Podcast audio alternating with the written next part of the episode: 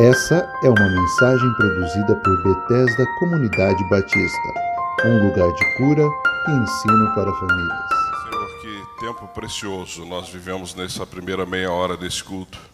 Que bom poder abrir o nosso coração na tua presença. Que bom, Deus, ter a certeza, a convicção de que o Senhor está no nosso meio. Obrigado, Pai, por todos aqueles que deixaram seus lares num dia tão frio como esse e vieram aqui para estarmos juntos como família.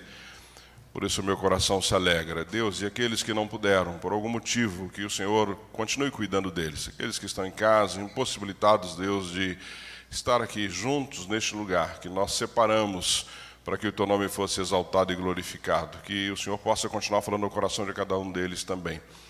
E agora, Pai, durante a exposição da tua palavra, calma o nosso coração. Calma o nosso coração, tira do nosso coração toda ansiedade, toda preocupação, Deus, qualquer coisa que possa tirar a atenção da tua palavra.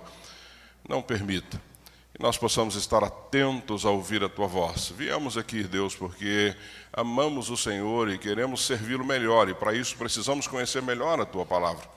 Portanto, fala conosco através dela nessa manhã, Deus, que o nosso coração seja um terreno fértil, que a tua palavra possa cair como uma semente, germinar, Deus, e dar frutos, e que a nossa vida traga alegria ao teu coração. É assim que eu oro.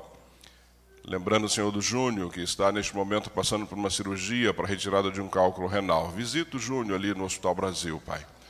Tira dele toda dor, todo incômodo, que a recuperação dele seja rápida e que logo, logo ele possa estar conosco aqui. Cuida do teu filho, cuida dele ali naquele lugar, Pai. Que os médicos, enfermeiros e todo aquilo que estiver à disposição possa ser usado para que ele possa, a sua dor possa ser amenizada e este problema possa ser tratado de forma rápida. Nós te agradecemos pela vida dele, pela bênção que ele é aqui na nossa igreja. Cuida dele, Pai. Oramos em nome de Jesus. Amém. Amém. Amém, queridos? Sente-se. Tome aí o teu lugar. Nós vamos tentar não nos movimentar durante esse tempo da mensagem para podermos aprender mais do Senhor. Então, se acomode aí, tome o teu lugar e nós vamos ter um tempo agora na palavra. Abre a tua Bíblia no livro de Atos, no capítulo 8. Atos no capítulo 8, e você pode deixar aberto aí no capítulo 8 de Atos. O tema da minha mensagem hoje, compartilhando a fé que salva, compartilhando a fé que salva, e você vai ver durante todo o decorrer da mensagem uh, o que eu quero dizer com esse título, tá bom? Então deixa aí a tua Bíblia aberta no capítulo 8 de Atos. Nós vamos trabalhar hoje dos capítulos 25 ao 40. Se você parasse para pensar aí no teu lugar, se você gastasse aí um, talvez um minutinho para tentar lembrar como é que você se converteu e através do que você se converteu, não é? Se você pudesse aí pensar nisso. Eu me converti é, e já disse várias vezes através do testemunho da minha esposa. A Toninha foi fundamental na minha conversão. Eu fiquei quatro anos, é? depois que ela se converteu, fiquei quatro anos até me converter. E quando alguém me pergunta o que te levou a Cristo, eu sempre digo: o testemunho da minha esposa me levou a Cristo. Foi ver a postura dela, foi ver a caminhada dela, foi ver como ela lidava com essas questões da fé e também com a sua postura com Jesus, principalmente nos momentos mais difíceis da nossa vida. Então, a Toninha foi a pessoa responsável para que eu tivesse um encontro com Cristo. Então eu não sei como é que você teve o seu encontro com Cristo, o que te levou a Cristo, de que forma você chegou, mas de alguma forma, pelas estatísticas, talvez um amigo tenha falado para você de Cristo, um parente tenha falado de você de Cristo, alguém próximo tenha investido um tempo, eu não gosto muito da ideia de gastar um tempo, tenha investido um tempo para apresentar Cristo para você e a partir disso você então se converteu. É? Tem uma pesquisa americana, e, vocês percebem que a gente sempre traz pesquisa americana, nós somos muito pobres ainda no Brasil de pesquisas, é pena, temos pesquisas boas, mas ainda somos muito pobres. Mas tem uma pesquisa americana que ela entrevistou 3 mil membros de uma igreja evangélica, ou seja, de várias igrejas espalhadas pelos Estados Unidos, e a pergunta desse instituto é: o que determinou a sua conversão? O que determinou a sua conversão? e o que determinou a sua integração na igreja, porque não basta a conversão, você precisa fazer parte de uma família, você precisa caminhar com essa família na fé. Então, esses 3 mil entrevistados, essa foi a pergunta: o que determinou a sua conversão e o que fez com que você se integrasse a essa família que hoje faz parte? O resultado é impressionante: de 4 a 6% desses milhares, desses 3 mil membros, de 4 a 6% foram sozinhos, sem convite de ninguém. Simplesmente entenderam que precisavam de uma igreja, foram até essa igreja, tiveram um encontro com Cristo e passaram a servir nessa igreja. De 2% a 4% foram por causa de um programa especial. Né, algum jantar, ou um evento, uma palestra, alguma coisa que se desenvolveu na igreja, essas pessoas foram e acabaram então se convertendo de 2% a 4%. De 4% a 7% foram por causa do pastor. Então veja que a minha possibilidade aqui de levar alguém a Cristo é ínfima, de 4% a 7%, se nós compararmos no universo 3 mil pessoas. Então 4% a 7% dessas pessoas foram por causa do pastor. De 1% a 2% deste povo todo foram por causa de uma visita dos membros da igreja. Talvez aqui também pela própria cultura americana é diferente nesse aspecto eles não são de visitar como nós somos. Né? Lá você marca dia, hora e o mês. Aqui você bate na porta de cada pessoa e fala, vim tomar um café. E a pessoa pega lá de pijama, com a casa toda desarrumada, e você vai tomar um café com ela. E nós, brasileiros, não nos importamos com isso. Isso é muito comum. Mas a pesquisa diz que de 1 a 2% foi por causa de uma visita.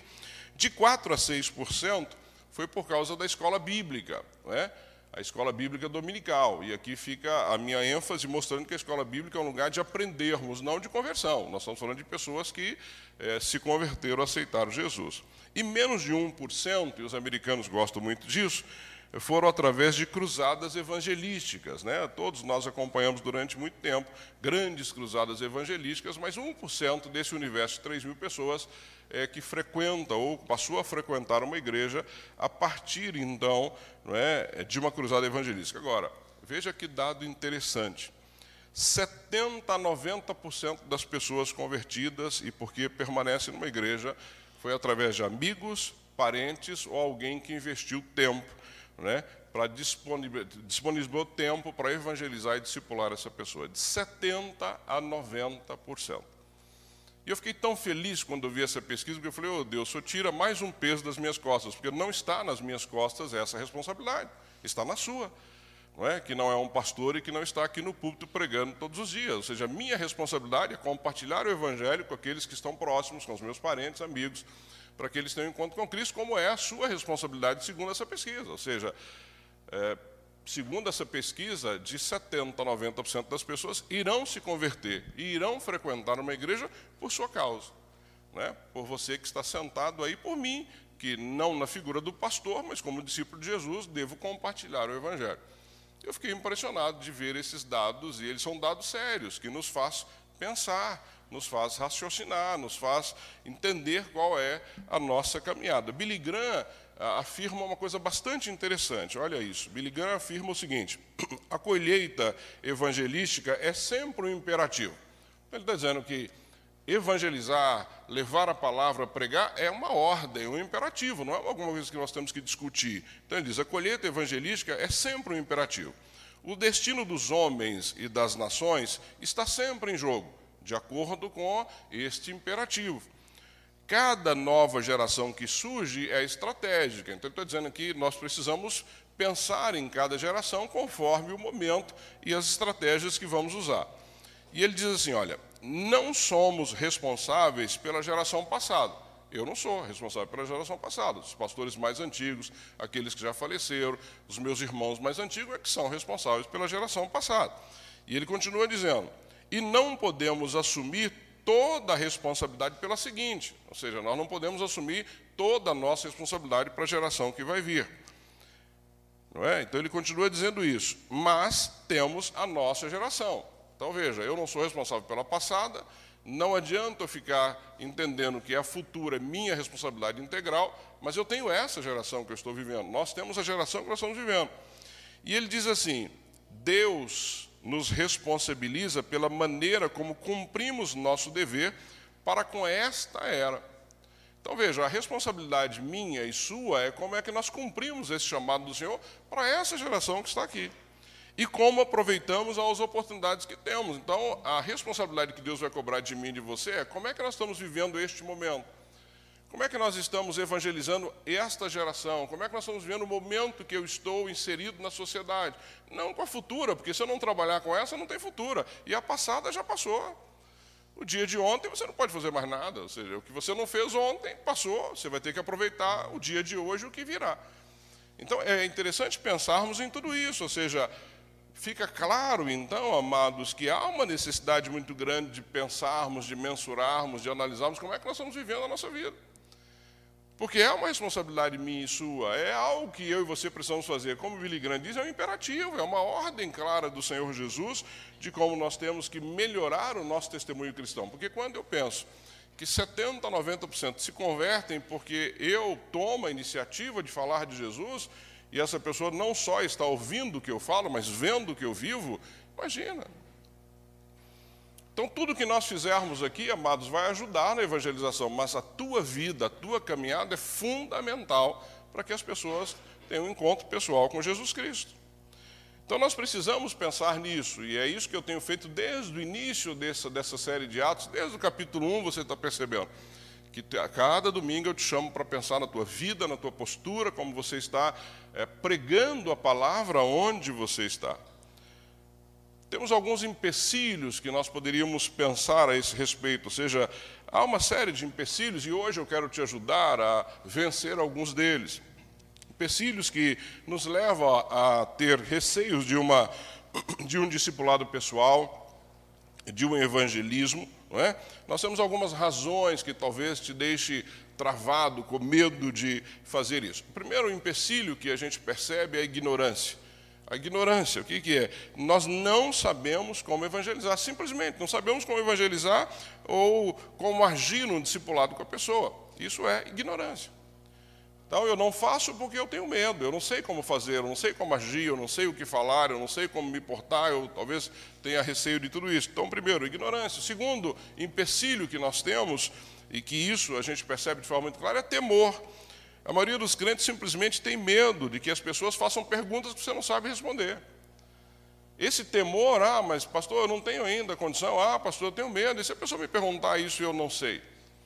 Amados, eu servi como pastor durante muitos anos, eu sempre cito ele aqui, o pastor Edson Queiroz, um homem abençoadíssimo, quem caminhou com ele sabe disso, faleceu há alguns anos. E o pastor Edson era uma pessoa muito simples e muito objetiva na sua caminhada. E às vezes eu estava com ele e alguém vinha com uma pergunta toda elaborada e a pessoa levava meia hora fazendo a pergunta. O que, que o senhor acha, pastor Edson? Sei lá, jovem, o que, que significa isso. Ou seja, essa era a resposta dele. Amados, nós não precisamos saber, e não vamos saber todas as coisas, não tenha vergonha de dizer, não sei, mas vamos procurar, vamos pesquisar, vamos atrás, vamos ler, não é? Recentemente o Du me procurou sobre uma dúvida lá em Atos. O que, que eu fiz com ele? Além de falar, nós fomos lá, pegamos um, um, um, uma enciclopédia, é, capítulo por capítulo, tem um resumo, tem a explicação, não é? e olhamos juntos. E eu disse para ele: olha, qualquer dúvida que você tiver, vem aqui, pega, leva, abre, leia junto com os jovens, tira as dúvidas. É? Então nós ficamos, às vezes, numa postura é, de que, e temos medo de dizer: não sei. Não sei, amados, então vamos atrás, vamos pesquisar. É melhor do que responder algo que você não conhece, passa uma mentira, uma informação ruim para a pessoa. Então, primeiro, ignorância. Segundo, temor de que as pessoas vão perguntar algo que não sabemos, mas não tem problema. Vá atrás da informação. A terceira dificuldade que nós temos quando se fala de evangelismo e de levar as pessoas a um discipulado, infelizmente, é a indiferença. E a indiferença hoje é algo que me assusta quando nós olhamos para o Brasil como um todo, ou seja, é duro reconhecer, mas muitos, muitos crentes não se importam nem um pouco com o destino dos outros, das outras pessoas. Eu lembro na pandemia, e eu e a Toninha conversávamos muito sobre isso, cada foto que a gente via no Facebook era um desespero. Claro que quando morria alguém que a gente sabia que era crente, servia ao Senhor, você fica triste, mas você sabe para onde vai. E quando morrem pessoas à nossa volta que estão longe de Jesus e nós sabemos para onde essas pessoas vão, ou seja, nós precisamos deixar de ser indiferentes, nós precisamos sofrer com isso que está acontecendo, porque cada pessoa que morre sem Jesus vai para o inferno, nós sabemos disso. Não há uma discussão a esse respeito. Então, aqueles que não conhecem Jesus e que nós deveríamos falar e que deveria se tornar um discípulo de Jesus, e isso não acontece, essa pessoa vai passar a eternidade no inferno. Então, a indiferença é algo que tem nos dominado muitas vezes, talvez pela violência, pela dificuldade, pelo medo. Né? Eu e a Toninha, quando estamos passando de carro em algum lugar, ela não pode ver alguém em alguma situação mais complicada. Se ela vê alguém caído no chão, ela fica desesperada. E às vezes eu falo, Toninho, olha o perigo, se a gente parar, olha como é que a gente começa a lidar com essas coisas.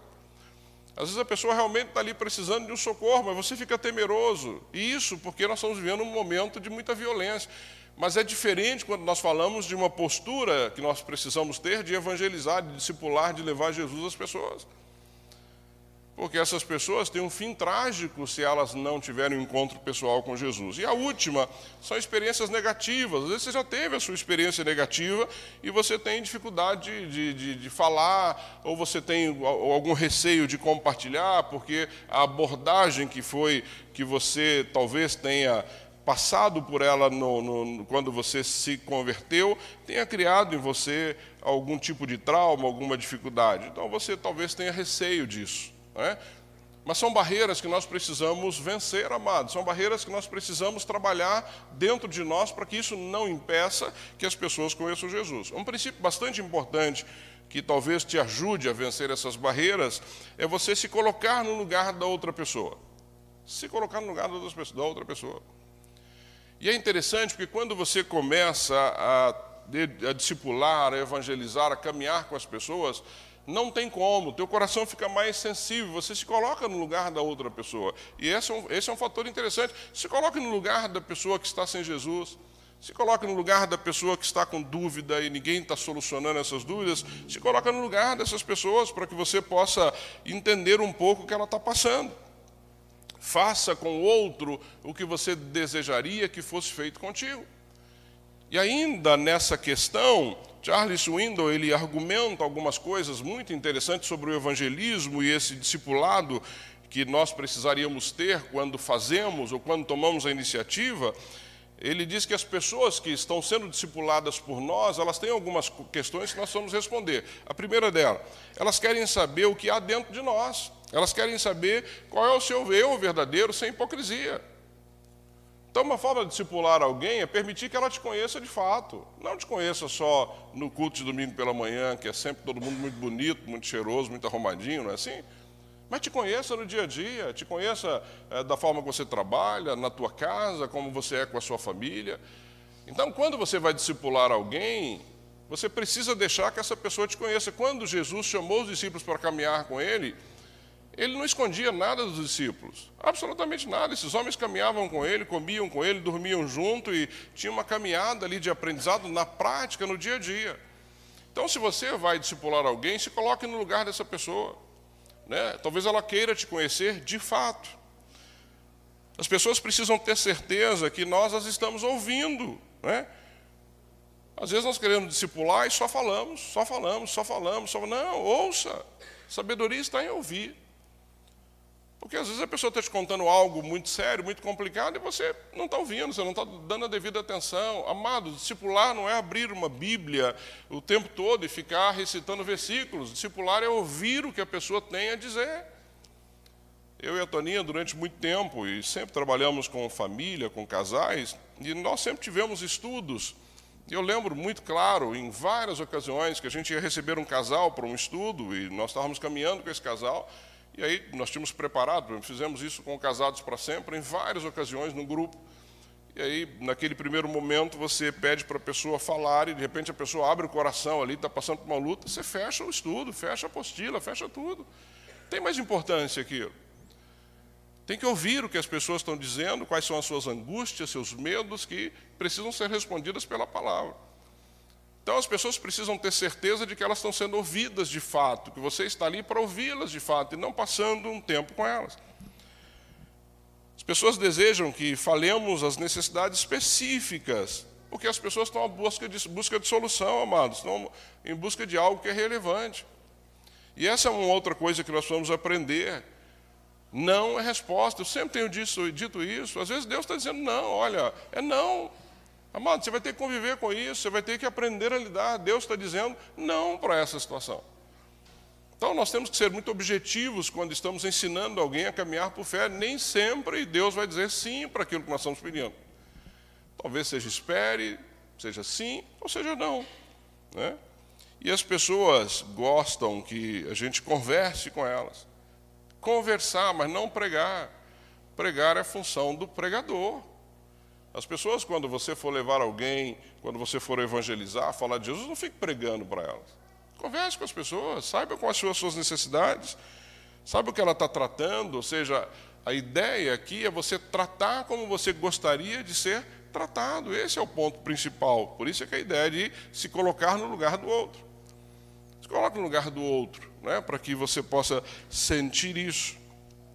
Então são características que nós precisamos ter e precisamos buscar quando estamos em busca de alguém é, que queira conversar.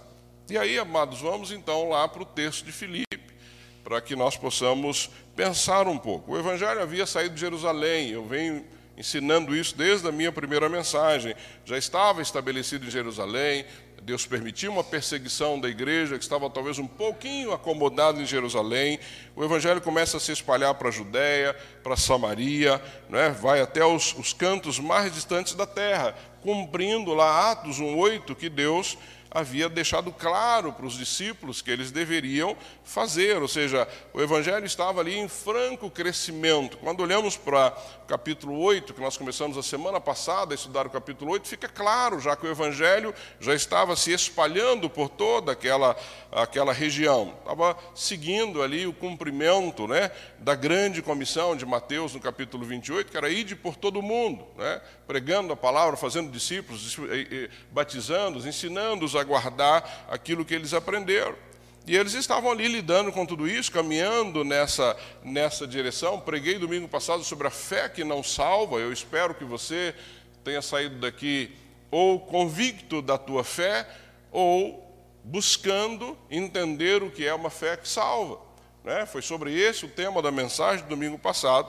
Né? Uma fé é, que não salva, baseado naquela passagem lá de Simão, que tenta comprar né, o poder do Espírito Santo, porque ele estava interessado em grana, e aqui, é, seguindo então, a, a, a, seguindo aí Atos, hoje nós vamos falar sobre como compartilhar essa fé, uma fé salvadora, uma fé que realmente muda a vida das pessoas.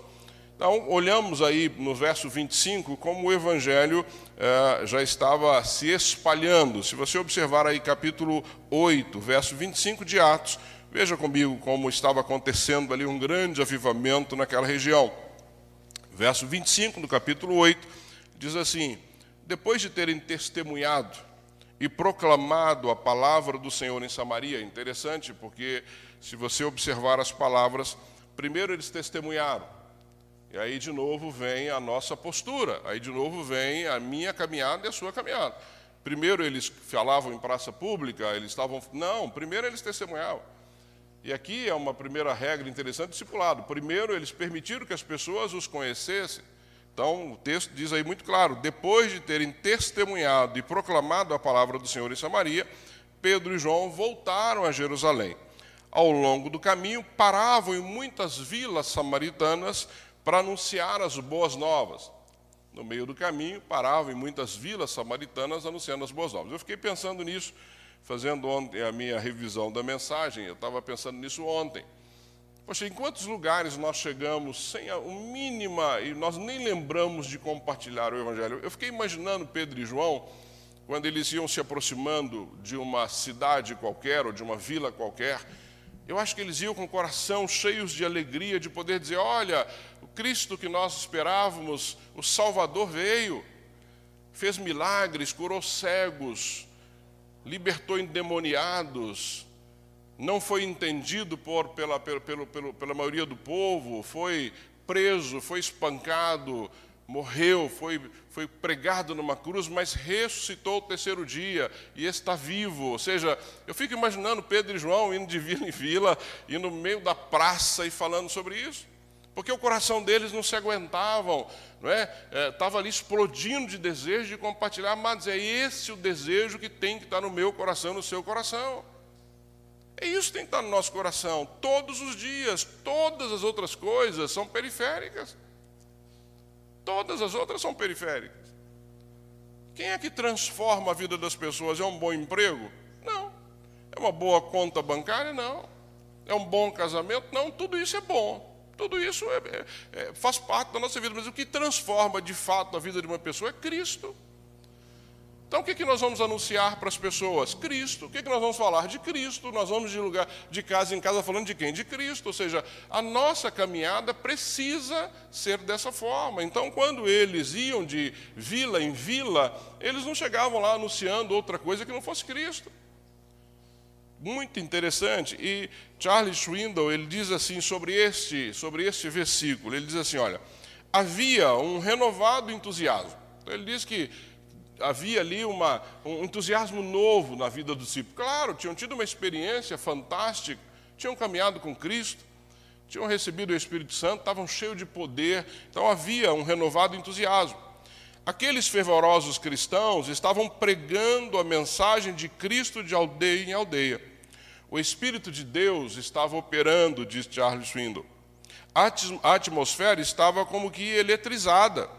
Quem já participou de uma situação dessas não precisa de maiores explicações. Quem nunca esteve num movimento assim não conseguirá imaginar a emoção e a maravilha que é. As pessoas ficam abrasadas por um entusiasmo tão autêntico e contagiante que quase chega a assustar. De repente, Deus intervém ali e faz uma coisa muito estranha sem um aviso prévio, assim sem mais nem menos, ele manda um anjo do céu para redirecionar a rota de um homem chamado Filipe. Que situação Filipe estava vivendo ali? No meio desse, dessa coisa gostosa. Filipe estava no meio desse avivamento. Filipe estava vendo as pessoas se converterem, sendo curadas, transformadas, salvas. Ele estava no, no burburinho disso. Mas o que, que Deus faz com Filipe? De repente, é o que o texto diz, nós vamos ler, ele manda Filipe numa outra direção. Amados, e é impressionante como Deus faz isso na vida das pessoas. Atos, no capítulo 8, no verso 26, só o verso 26. Olha o que Deus faz aí com Filipe no meio de, desse burburinho todo. Verso 26 do capítulo 8. Um anjo do Senhor disse a Filipe: Vá para o sul, para a estrada no deserto que liga Jerusalém a Gaza. Interessante, porque Filipe podia falar, ah, mas Senhor, o negócio está tão bom aqui, né? Poxa, aqui na igreja, olha que louvor maravilhoso. Quentinho, não está nem frio, a gente está aqui tão gostosinho. Deus meu irmão, vai para lá, sai daqui, vai para tal lugar, faça tal coisa.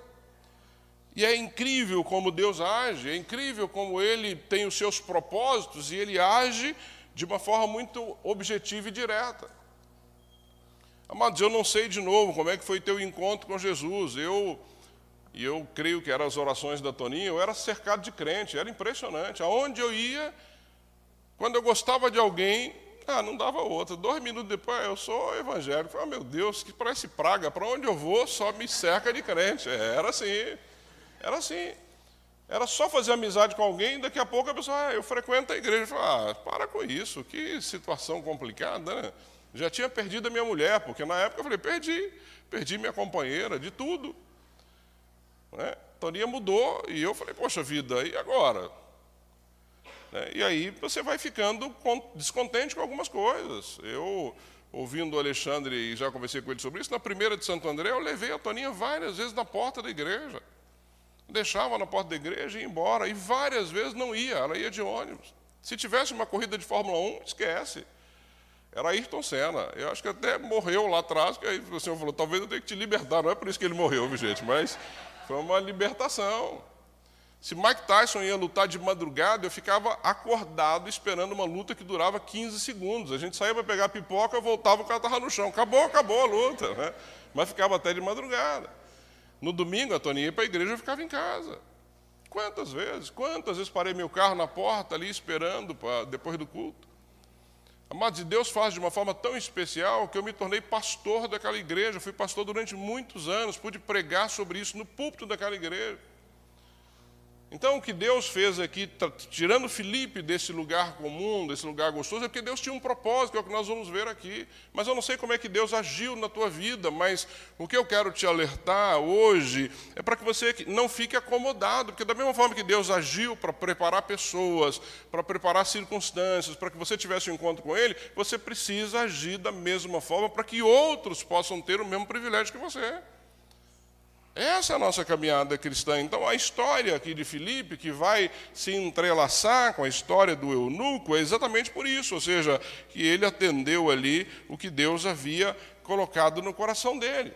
Olha o texto a partir do verso 25, que interessante.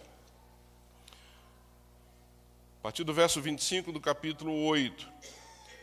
Depois de terem testemunhado e proclamado a palavra do Senhor em Samaria, Pedro e João voltaram a Jerusalém ao longo do caminho, pararam em muitas vilas samaritanas para anunciar as boas novas.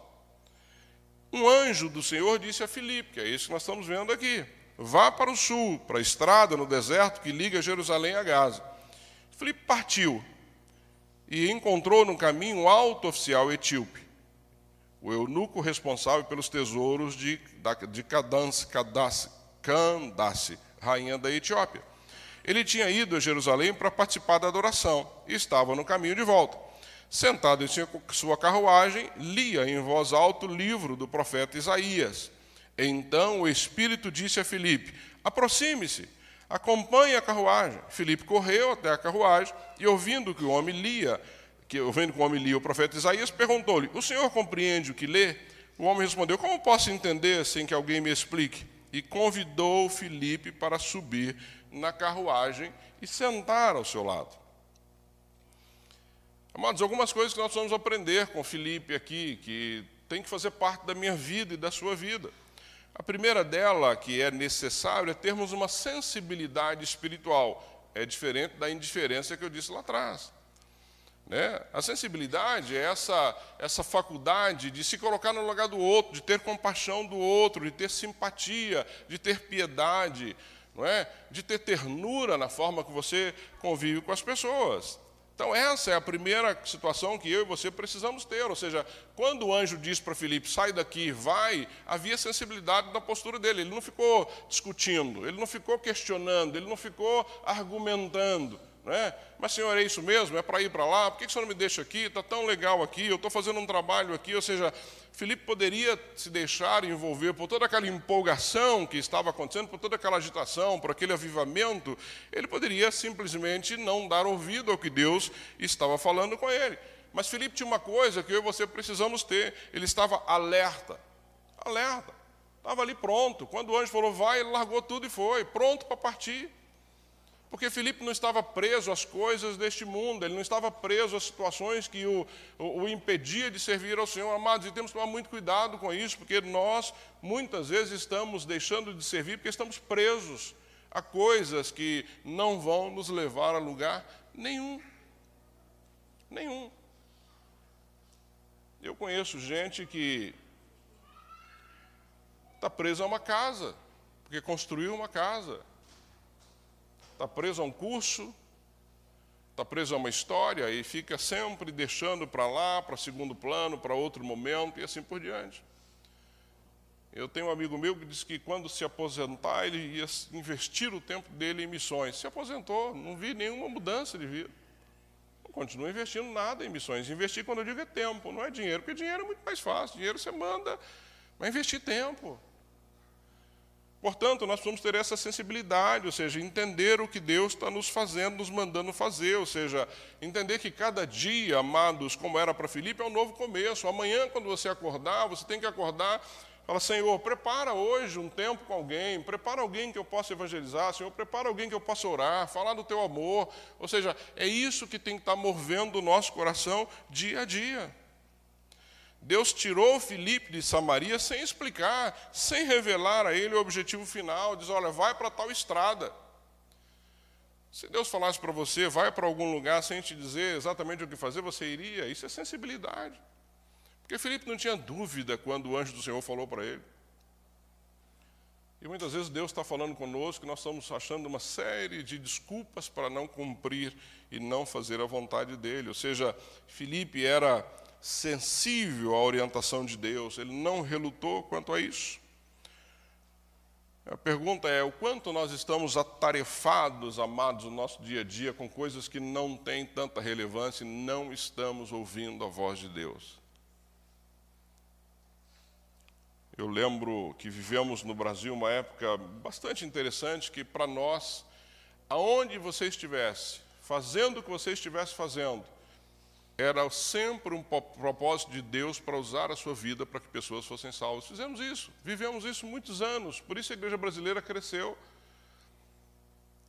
Lembro no dezembro que a gente ficava pensando ali no mês de outubro, a gente já começava a pensar na igreja o que fazer para levar as pessoas a a ter um encontro com Cristo no mês do nascimento de Jesus. E a Toninha lembra, fizemos vários projetos.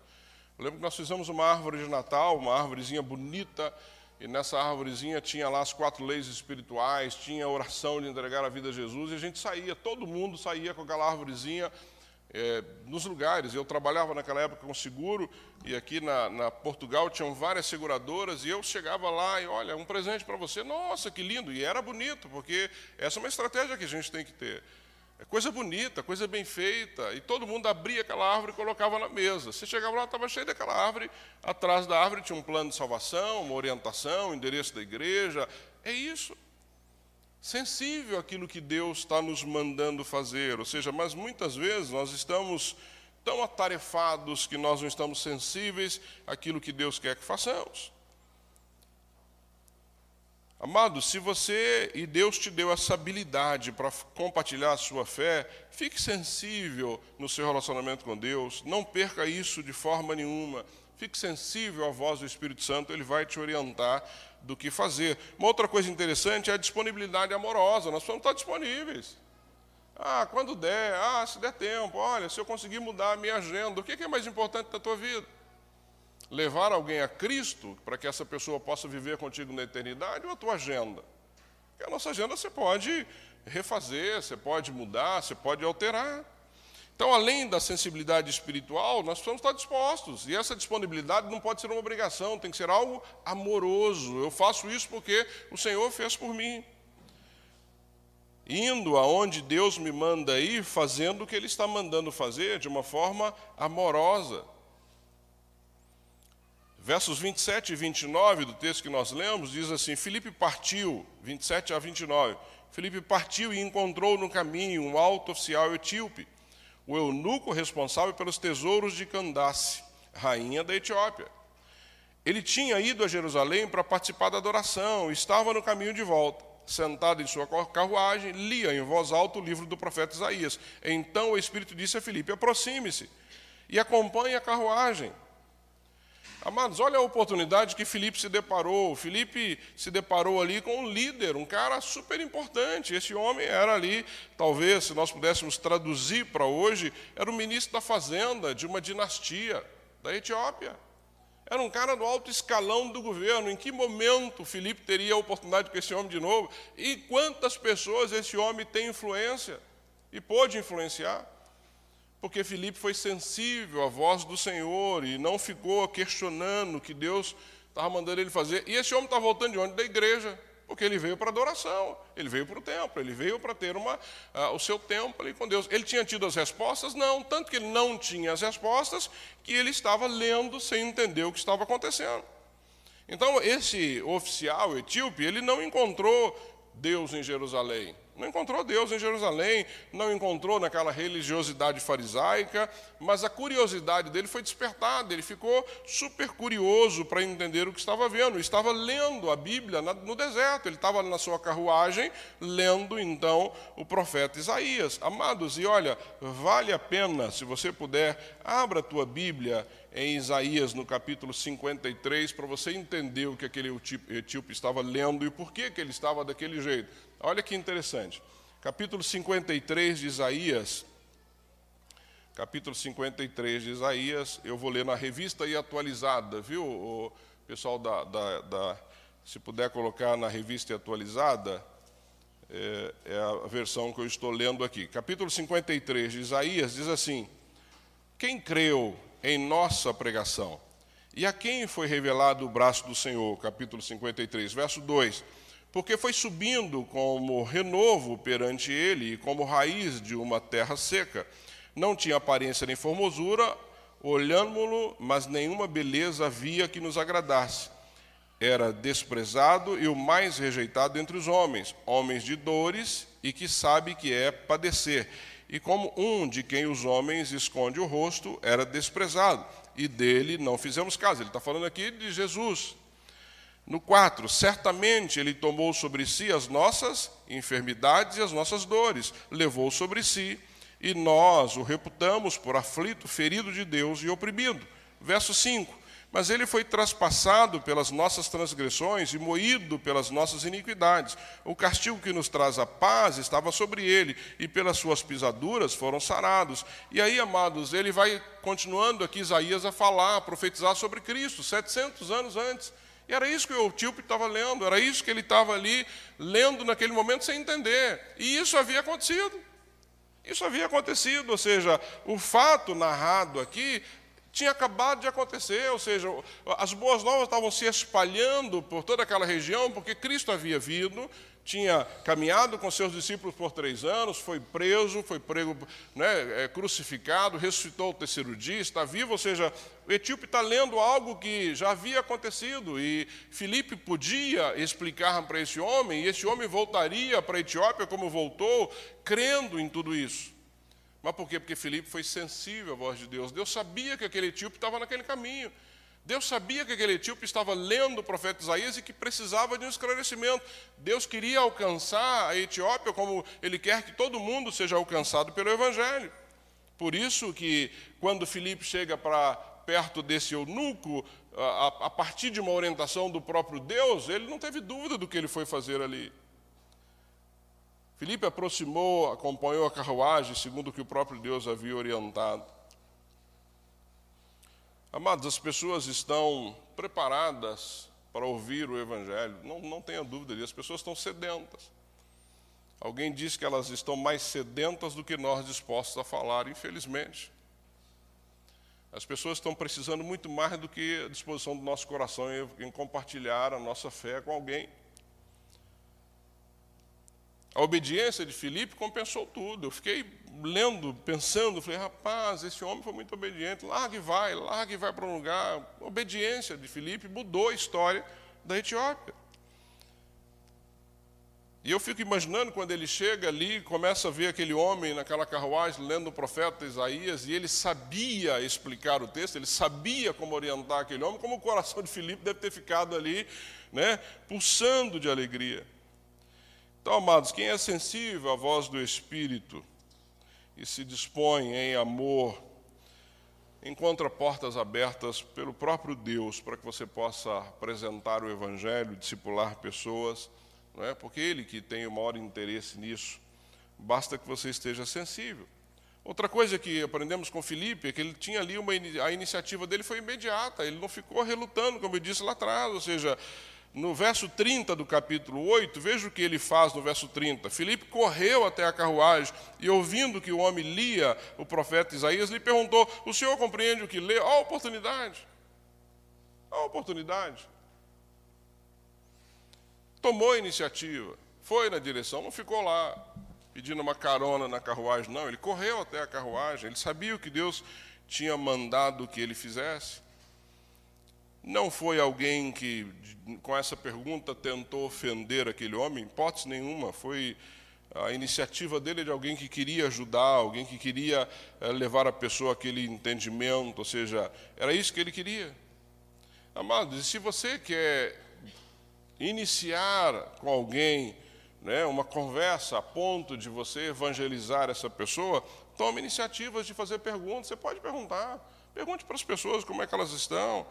Você, olha, você tem visto os problemas do mundo? Olha, o mundo como é que está? O que, que você pensa disso? Qual a sua opinião? O que, que você acha que deu errado com as pessoas? Com tanta maldade. Essa semana vi aí uma matéria de uma moça que saiu para fazer uma caminhada, vem um maluco, pega a moça, dá 28 facadas, né?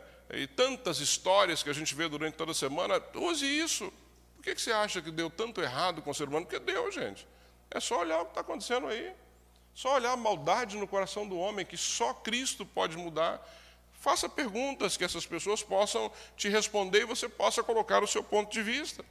Olha para a situação do mundo, guerra, né? Pergunte para o pessoal, o que, que você acha disso? O que, que você acha do nosso momento político, do nosso momento social, do que está acontecendo no, nossa, no nosso país? Pergunta para a pessoa, você tem orado, tem rezado por essas coisas? Como é que você lida com essas situações? Cria oportunidades de você poder compartilhar a tua fé. Tome iniciativa. Haja com cautela, não seja alguém arrogante. Não, é? não seja alguém arrogante. Tenha paciência. Seja inteligente. Né? Tenha habilidade para que você possa compartilhar com as pessoas, Deus vai te dar isso, isso é fundamental, é essencial. Deixa a pessoa falar o que ela sabe. E depois você coloca com carinho, com amor, orienta. É assim que a gente vai estabelecer uma conversa com as pessoas que nós temos interesse de levar a Cristo. Alguém diz que é igual uma pescaria, né? Quem gosta de pescar aqui, pescaria não é paciência. Você chega lá, né, põe ali a linha, põe lá a minhoca, não sei nem se usa minhoca mais, mas põe lá, joga né? e fica lá esperando. Quem gosta de pescar fica lá 30 minutos esperando aquela. Né? Aí dá aquela visgada, parece um êxtase, a pessoa fica maravilhada porque houve uma visgada. Quando nós éramos, quando os meninos eram menores, alguém falou sobre pesqueiro e nós fomos pescar. Toninha não queria, porque não queria, porque não queria pescar. Eu falei, vamos, Toninha, vai ser bom. E aí ela foi, gostou, e eu dancei. Aí eu ficava com os meninos e ela ficava pescando. Toda vez que a gente ia no pesqueiro era assim. Até na chuva, ela ficava debaixo de um guarda-chuva, então ela pode falar mais de pescaria do que eu, porque ela gostava muito disso. Mas a pergunta é: quantas iniciativas intencionais você tem né, feito? Amados, nós temos que ter iniciativa intencional. Eu não posso querer caminhar com alguém que não serve a Jesus, que não é discípulo de Cristo, se não for pela intenção de levá-lo a isso. Porque nós não temos como manter um bom relacionamento com pessoas que pensam completamente diferente de nós. Completamente diferente, em todos os aspectos. Então, se eu estou me relacionando com alguém que não é discípulo de Jesus, a minha intenção é levar essa pessoa a ser discípulo de Jesus, porque é melhor para ela, não é porque é, eu sou melhor, não, mas é melhor para essa pessoa, nós sabemos que é melhor. Melhor marido é aquele que entende o que Deus mandou ele fazer, o melhor esposo é aquele que entende segundo a palavra, o melhor pai, o melhor funcionário, o melhor cidadão, porque a Bíblia nos dá a orientação de como sermos os melhores. Não é assim? Então, quando eu estou me relacionando com alguém que ainda não é discípulo de Jesus, qual é a minha intenção? Levar essa pessoa a ter uma vida melhor, é porque eu amo, porque eu me coloquei no lugar dela, porque eu, eu acho que ela pode ser, segundo essa palavra, muito melhor do que é. Então, eu tenho que fazer isso de forma intencional. Eu convido para minha casa de forma intencional, eu convido para tomar um café de forma intencional. Qual é a minha intenção? Apresentar Jesus para essas pessoas.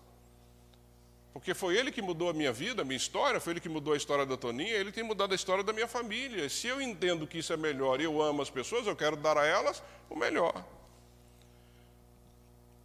Seja delicado, tenha tato ao lidar com as pessoas. Filipe não foi agressivo com aquele etíope, pelo contrário, ele foi alguém muito, né, teve tato para lidar com isso, para ensinar, para orientar.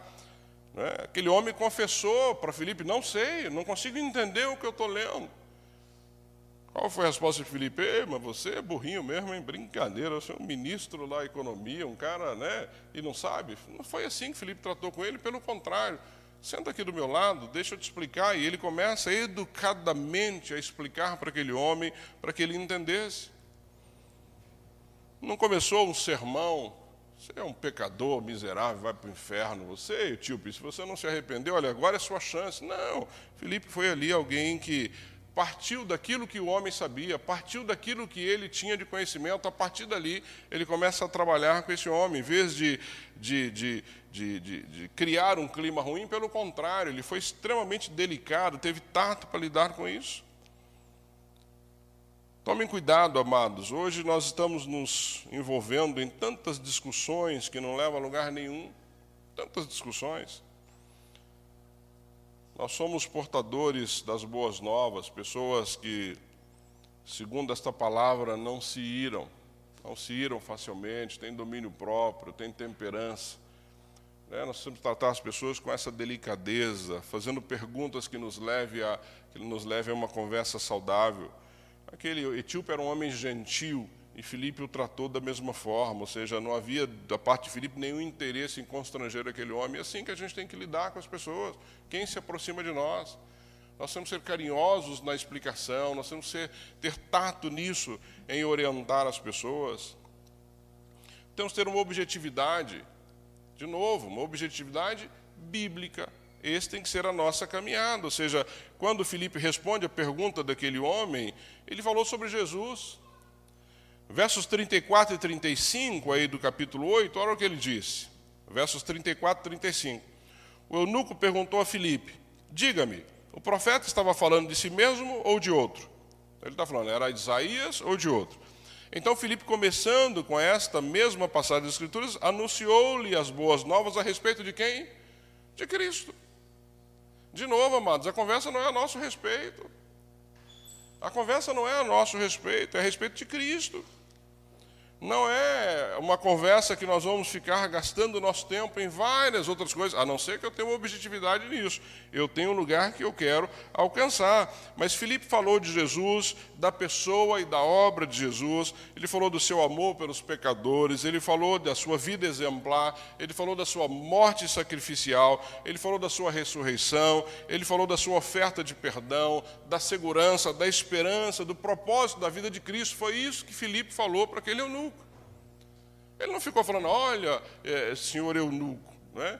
está acontecendo aqui em Samaria, os discípulos estão lá, as pessoas estão sendo curadas, transformadas. Não, ele não foi nessa linha, ele falou de quem? Jesus Cristo. Ele apresentou as boas novas a respeito de Jesus. Amados, quando nós tivermos que testemunhar a nossa fé, limite-se a falar de Cristo. É o que Cristo fez na sua vida. O foco não é a sua vida, é o que Cristo fez na sua vida. É a transformação que ele trouxe para a sua vida, para a sua história, e não o contrário. Não fique falando de igreja, denominação, religião, diferenças teológicas, questões doutrinárias. Isso não tem a mínima importância. Se veste calça, não veste calça, se usa brinco, se cabelo. Nenhuma importância. Nenhuma. Isso não muda a vida das pessoas. O que muda é Cristo. E às vezes ficamos numa discussões, né?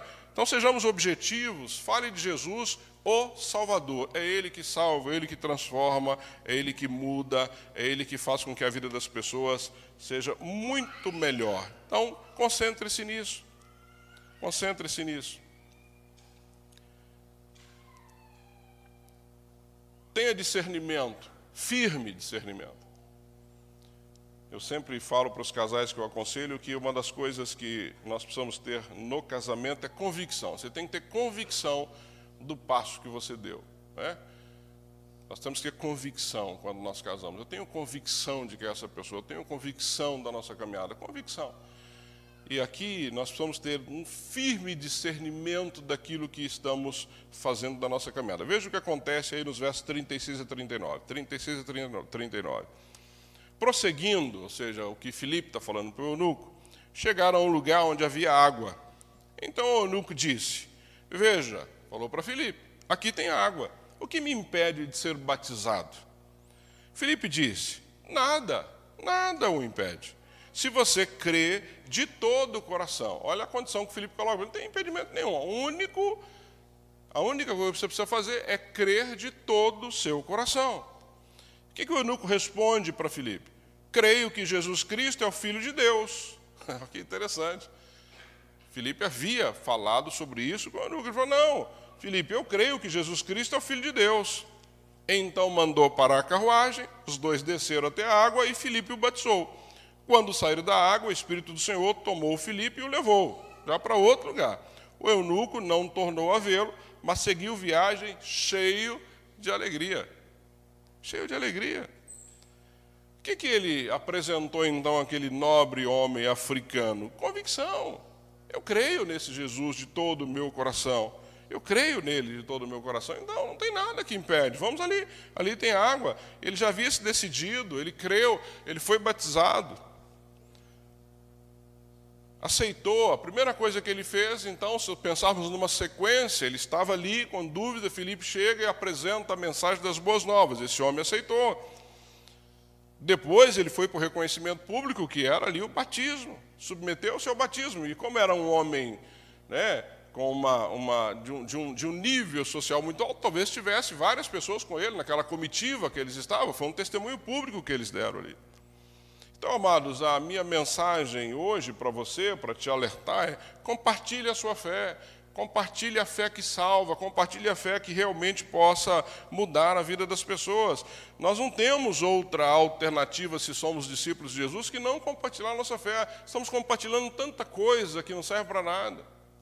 Tanta coisa. A gente olha as redes sociais, meu, tanta coisa. Fala, meu Deus do céu, onde nós vamos parar com isso? Né? Não é a tua viagem que você merece, que vai mudar a vida das pessoas. Não é a festa que você. Amados, tudo isso você pode fazer. Eu tenho, eu canso de falar isso aqui. Mas o que vai mudar de fato é você permitir que as pessoas te conheçam como discípulos de Jesus, que elas vejam em você essa conduta. Discípulo que não faz discípulo é uma anomalia.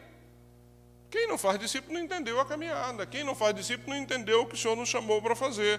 Não é a ordem deixada por ele lá em Mateus, no capítulo 28, qual foi? Ide por todo mundo, compartilhe a fé, leve pessoas a conhecê-lo, leve pessoas a aceitar Jesus como Senhor e Salvador. É isso que ele nos deixou de forma muito clara para que nós fizéssemos. Muito clara, não há dúvida com relação a isso. Só recapitulando com você, tenha sensibilidade seja sensível, ouça os outros atentamente, esteja preparado para seguir a orientação que Deus lhe der. Ouça, ouça. Seja sensível com as pessoas. Segundo, esteja disponível. Esteja disponível, mude a tua agenda. Amados, é muito mais importante você levar uma pessoa a Cristo do que qualquer outra coisa que você faça na sua vida. Mude a sua agenda se isso for fazer com que você possa levar alguém a ter um encontro com Jesus. Tome iniciativa, utilize situações inteligentes, seja inteligente, Deus te deu inteligência. Use isso. Use. Tenha tato.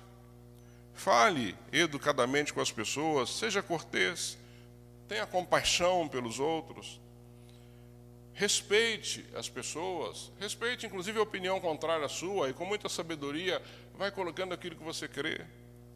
Seja objetivo, não fica né, criando um monte de situações, enrolando, seja objetivo. O ponto central é Cristo. Você pode compartilhar a sua vida mostrando exatamente isso, que Cristo fez por você, mas o ponto central é Ele. Nós não temos poder nenhum, se não for no nome dele, para fazer absolutamente nada. E mantenha firme, amados, a sua convicção. Porque se você vai falar para alguém da fé, se você vai falar para alguém da caminhada com Cristo, mas você é relutante, ah, a pessoa olha para você e fala, peraí, você está falando para mim, mas nem você acredita. Você está falando para eu ter fé, mas nem você tem, eu não vejo isso na tua postura, no teu dia a dia. Então, seja convicto, seja convicto disso, mostre não é? que você crê de fato num Deus que é todo-poderoso. Usando Billy Graham para encerrar, a colheita evangelística é sempre um imperativo, eu quero te lembrar disso. O destino dos homens e das nações está sempre em jogo. Cada nova geração que surge é estratégica. Não somos responsáveis pela geração passada e não podemos assumir toda a responsabilidade pela seguinte, mas temos a nossa geração. Deus nos responsabiliza pela maneira como cumprimos nosso dever para esta era, para esta geração e como aproveitamos as oportunidades que temos. E eu quero terminar a minha mensagem deixando aí, como diz na minha terra, uma pulga atrás da tua orelha. Como é que você tem aproveitado as oportunidades? Porque eu sei que Deus tem te dado oportunidade. Ele sempre nos dá oportunidade. Nós é que muitas vezes não aproveitamos. Eu queria mostrar um vídeo bastante interessante, feitos, feito pela Camila e a Beatriz aqui da nossa igreja do MIT, de como elas aproveitaram oportunidades simples para abençoar a vida das pessoas através da palavra. E é isso que eu quero que você entenda. Nós não precisamos de grandes projetos, você não precisa de grandes eventos, basta compartilhar com quem está ao seu lado, à sua volta, no seu prédio, no seu estacionamento, onde quer que seja. Observe o que elas fizeram é, que, que, que lindo isso. Sabemos que as nossas palavras têm poder para trazer vida ou morte. Então, por que não usá-las como uma ferramenta para levar o amor de Jesus? Eu e a Camila trouxemos algo muito simples e fácil que você pode fazer no seu dia a dia para espalhar o amor e a esperança. Basta uma simples caneta e um papel, onde você pode escrever versículos que lembrem as pessoas o quanto elas são amadas ou frases que demonstrem o quanto elas são importantes. Oi, gente, tudo bem? Vocês viram aí no vídeo que a gente estava espalhando alguns recados sobre o amor de Jesus no estacionamento. E o intuito desse vídeo é desafiar vocês a fazerem o mesmo. Então, durante a semana, pega o papel, pega a caneta, escreve um versículo ou uma frase que vai fazer com que a pessoa que leia se sinta amada por Deus e deixe em algum lugar. Deixa no carro, deixa num mercado, numa loja, um banheiro público, enfim, você vai definir o lugar. E manda foto lá pra gente, pra gente ver que vocês realmente cumpriram o desafio. A gente vai ficar muito feliz. E é isso, galera. Bora espalhar o amor de Jesus por esse mundo, por esse planeta, começando pela nossa cidade, não é não? Um beijão e até a próxima. O que, que custou? Vontade de fazer, sensibilidade, empatia, se colocar no lugar do outro, desejo de levar o amor de Cristo para outros que não conhecem. Imagina você chegar no teu carro ter um bilhetinho. Isso é algo tão, tão lindo, né? tão bonito. Às vezes a pessoa está ali num momento tão difícil da sua vida. Né? Então eu queria só encerrar minha mensagem te incentivando, amado, a utilizar né, um dos, o primeiro vídeo das meninas, elas falam exatamente sobre isso, utilizar habilidades que Deus te deu. Eu não tenho dúvida de que Deus deu a cada um de nós habilidades preciosas para nós compartilharmos o Evangelho. Portanto, não desperdice a habilidade que Deus te deu. Não queira fazer aquilo que você não, não vai conseguir fazer. Faça exatamente o que Deus te deu de habilidade para compartilhar a festa. Se for fazer uma boa comida, faça uma boa comida. Se for ir na rua evangelizar alguém, faça isso. Se for chamar alguém para um bate-papo, faça isso. Mas use a habilidade que Deus te deu para que o evangelho possa ser pregado, a palavra possa ser anunciada e as pessoas possam ter um encontro pessoal com Cristo, como nós tivemos. O que estamos vivendo aqui nessa manhã, o que estamos vivendo na nossa história, amados, é tão precioso e nós não podemos guardar isso só para nós. Não podemos, absolutamente. Ele nos chamou e nos salvou para que nós pudéssemos compartilhar o evangelho com outras pessoas também, tá bom? Então vamos orar mais uma vez. Eu quero pedir a Deus que use as suas habilidades para que você saia daqui hoje comprometido em discipular alguém, em evangelizar alguém, em levar alguém aos pés de Jesus como alguém levou você um dia, tá bom? Abaixa a sua cabeça, abaixa a sua cabeça. Peça a Deus aí para falar ao teu coração neste momento. Deus, ouvimos uma mensagem, Deus, tão preciosa nessa manhã, forma tão especial, que o Senhor a vida, usou a vida de Filipe para que ele pudesse, Pai, ir até aquele eunuco e explicar aquilo que o eunuco tinha de dúvida. Esse homem já estava com o coração rendido ao Senhor. O Senhor já tinha preparado o terreno, só faltava alguém como Felipe para ir lá explicar, levar esse homem aos teus pés e batizá-los. E assim, Deus, com certeza, mudou toda a história ali uh, da Etiópia. Pai, que assim seja, eu e cada um dos amados que estão aqui, dos que estão em casa. Nós não temos, Deus, noção do que uma pessoa que está ao nosso lado, que não te conhece. Nós não temos noção de como o Senhor pode usar essas pessoas, como eu sei que o Senhor tem usado as nossas vidas. Portanto, Pai, como as meninas fizeram, a Camila e a Beatriz, de colocar um bilhetinho, né, levando a tua bênção a pessoas que elas nem conhecem, elas não têm noção do que aquilo representou na vida dessas pessoas. Mas que assim seja, Deus, que nós sejamos sensíveis a entender que só o Senhor, só a tua palavra pode salvar, pode transformar, pode mudar o destino das pessoas. Portanto, Pai, não permita que sejamos pessoas acomodadas, discípulos acomodados, indiferentes. Tira do nosso coração, Pai, toda indiferença. Deus, que quando alguém falecer, que saibamos se esta pessoa não tinha um compromisso contigo, que o nosso coração possa se entristecer, Pai, porque aqueles que morrem sem o Senhor, o fim é trágico, o destino é trágico, Pai que nós possamos abrir a nossa boca, sim, que nós possamos proclamar com inteligência, com sabedoria as boas novas, aonde o Senhor nos levar.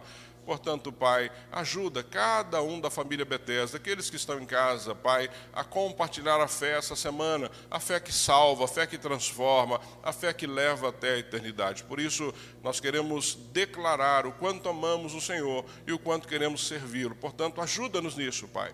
Ajuda-nos nessa semana, que nós possamos, Deus, iniciar um trabalho de evangelismo, que nós possamos iniciar, Deus, um trabalho discipulado, que não fiquemos esperando grandes momentos, mas que isso seja feito, Deus, através de um amigo, de um conhecido, de pessoas próximas a mim, e assim, Pai, com certeza vai trazer alegria ao teu coração. Mais uma vez, muito obrigado pela palavra nessa manhã. Que o Senhor continue falando conosco, ainda no louvor e nas coisas que ainda temos que conduzir até o final deste culto. Eu oro, Pai, pedindo que realmente nós possamos sair daqui hoje com o coração pegando fogo, como Pedro e João, ao chegar nas aldeias, que nós possamos estar com o nosso coração pegando fogo para compartilhar o Evangelho com aqueles que estão à nossa volta, Pai. Eu oro e agradeço em nome de Jesus. Amém. Amém.